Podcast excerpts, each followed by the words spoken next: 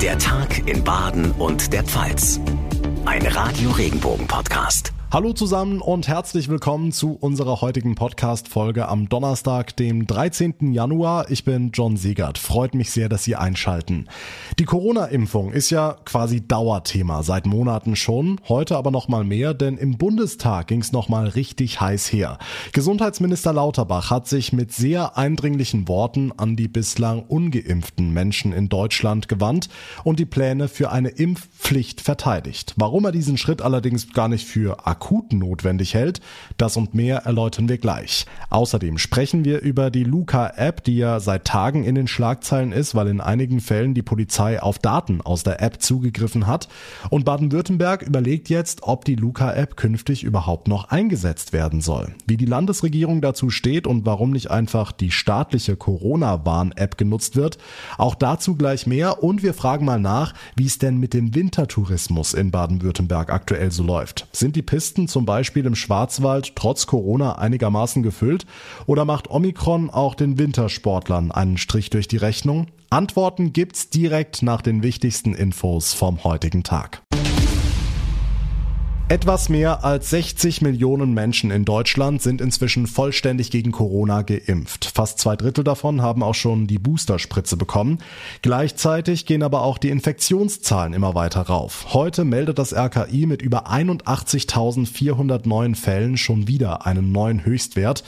Felix Christmann aus der Radio Regenbogen Nachrichtenredaktion. Deshalb hat sich der Bundesgesundheitsminister heute mit sehr eindringlichen Worten an die bislang ungeimpften gewandt. Genau, ja, Sie sollten wenigstens eine Impfung in Betracht ziehen, sagte Karl Lauterbach im Bundestag, denn schon die erste Dosis könne vor einem schweren oder sogar tödlichen Krankheitsverlauf schützen. Ich appelliere daher an Ihre Vernunft, an alle ungeimpften, ich appelliere an Ihre Solidarität. Viele von uns erbringen große Opfer, um Sie zu schützen. Bitte ergreifen Sie die Gelegenheit zumindest zur ersten Impfung.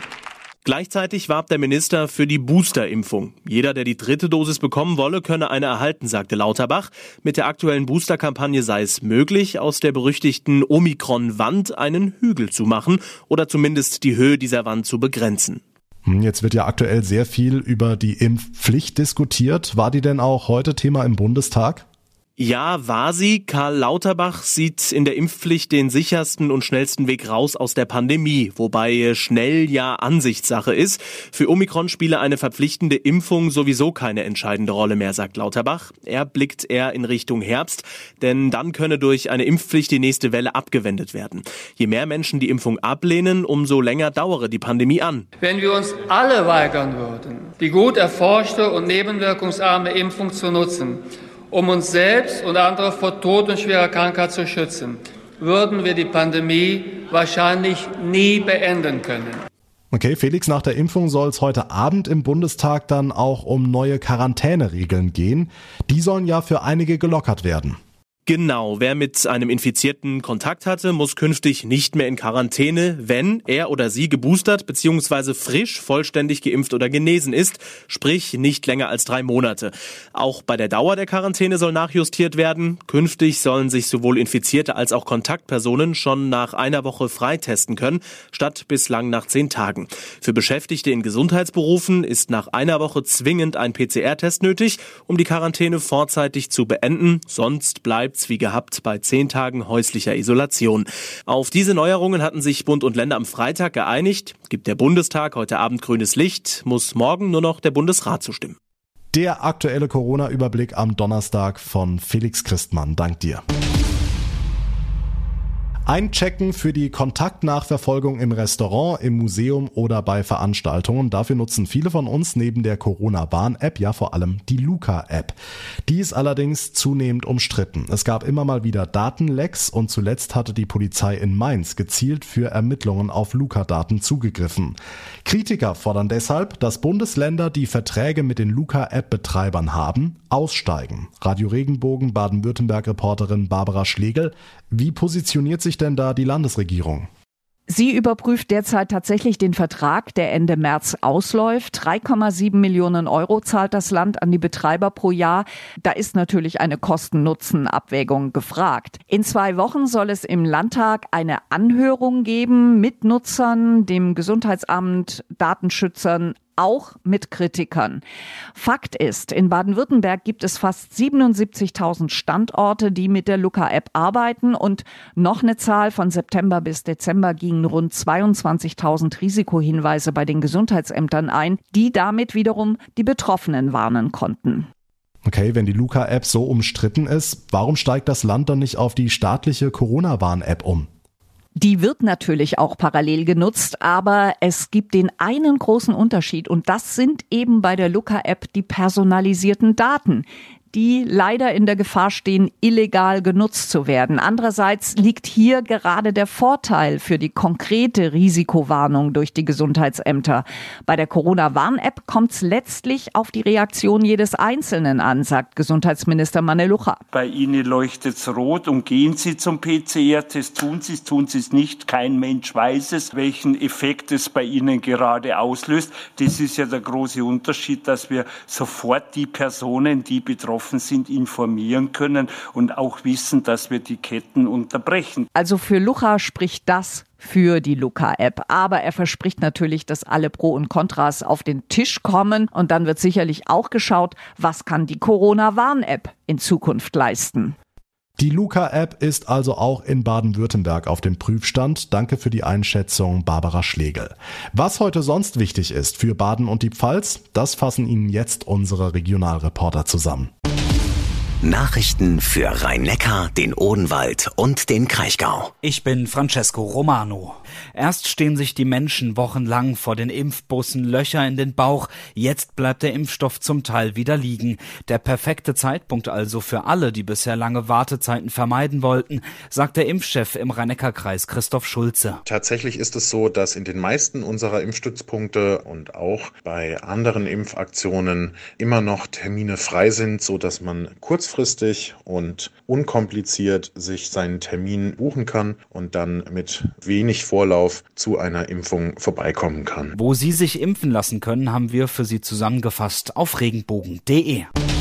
Nachrichten für den Breisgau, den Schwarzwald und das Dreiländereck. Ich bin Tanja Burger. Mit vielen Events will die Stadt Rheinfelden ihr 100-jähriges Jubiläum in diesem Jahr feiern. Unter anderem ist eine Musikwoche auf Schloss Beugen im Sommer, das Trottwarfest und das Straßenfestival Die Brückensensation geplant, so Kulturamtsleiter Dario Rago. Also es wird für jeden was dabei sein, jung, alt, Mitmachaktionen, aber auch eben Sachen zum Anschauen, Ausstellungen, Geschichtsvorträge oder auch, was auch schön ist, Stadtführungen extra zum Stadtjubiläum mit ganz neuen Routen und Informationen zu unserer Stadt. Die Vereine haben außerdem einen großen Sporttag geplant.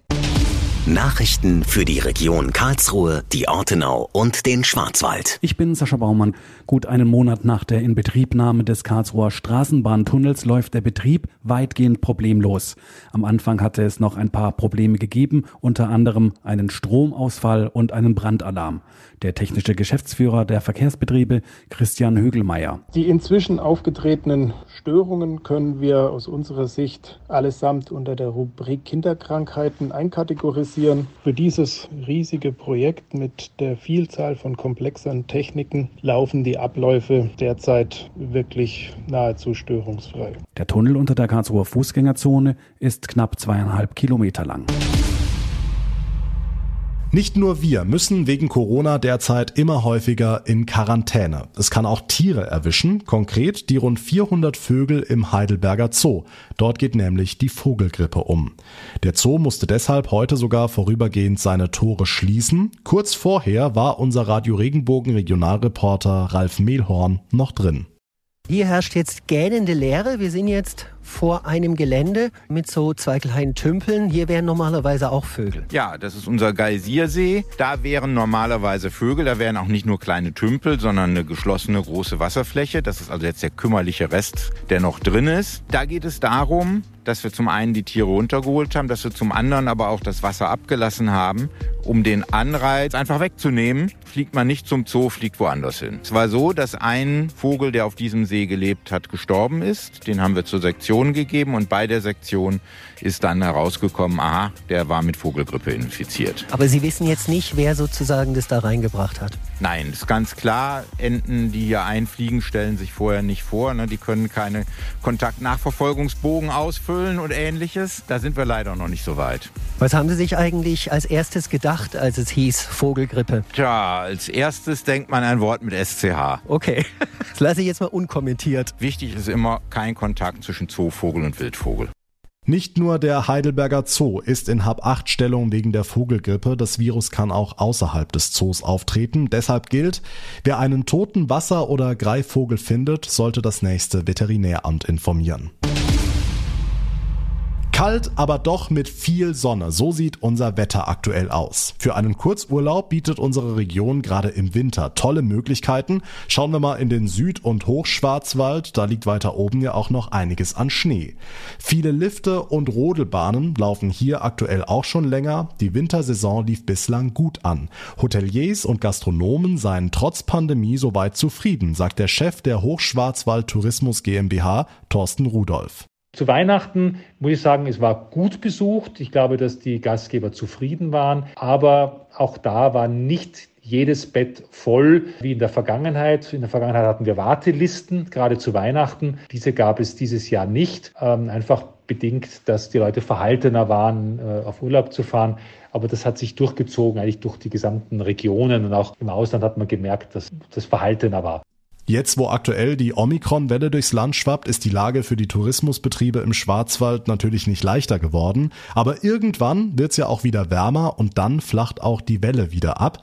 Thorsten Rudolph hofft deshalb auf eine gute Saison im Frühjahr und Sommer, ohne weitere Corona-Einschränkungen. 20 bis 30 Prozent der Facharbeiter sind weg. Der Tourismus hat wirklich Schaden erlitten finanziell. Dass da jetzt wieder ein bisschen Vernunft einkehrt, dass dort nicht die Hauptinfektionen stattfinden und dass man auch wieder Urlaub machen kann und einfach Vorsicht waltet dann, wenn man sich trifft auf nächstem Raum und dass das eine Normalität wird, die dann irgendwann einmal übergeht wieder in das, was einmal 2019 war. Das hoffen wir natürlich alle, dass wir die Pandemie endlich irgendwann mal hinter uns lassen können. Bis dahin ist aber auch aktuell eine kleine Auszeit drin, wie zum Beispiel mal übers Wochenende auf die Bretter im Schwarzwald schwingen. Eine Tageskarte in der Region des Feldbergs kostet aktuell 39 Euro. Mein Tipp für Sie, wenn es günstiger sein soll, die Vormittagskarte von 9 bis 13 Uhr kostet nur 29 Euro und das gesparte Geld kann man ja danach wunderbar im Après-Ski anlegen.